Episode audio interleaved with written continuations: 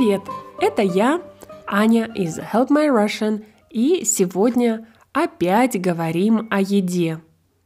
Когда я езжу в Америку, я всегда там покупаю перец чили, кайенский перец, орегано и другие специи.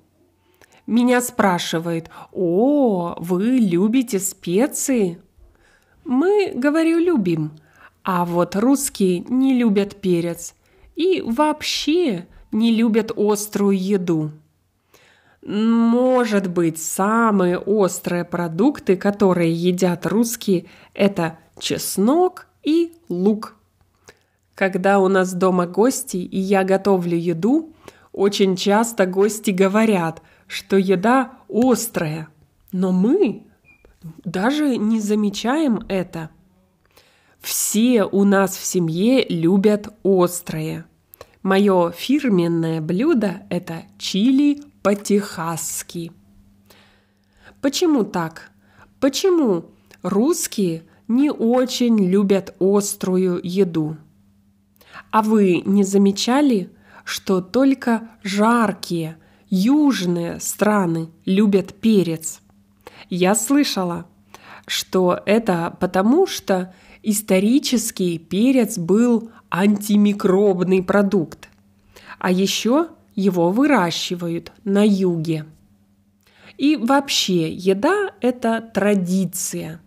Наши прабабушки и прапрабабушки готовили в печке.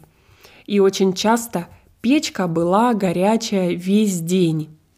Поэтому вся еда готовилась медленно – она могла стоять в печке и не портиться очень долго. Самая популярная специя у нас – это укроп. Его кладут везде. В суп, в курицу, в картошку, в салат и даже на пиццу.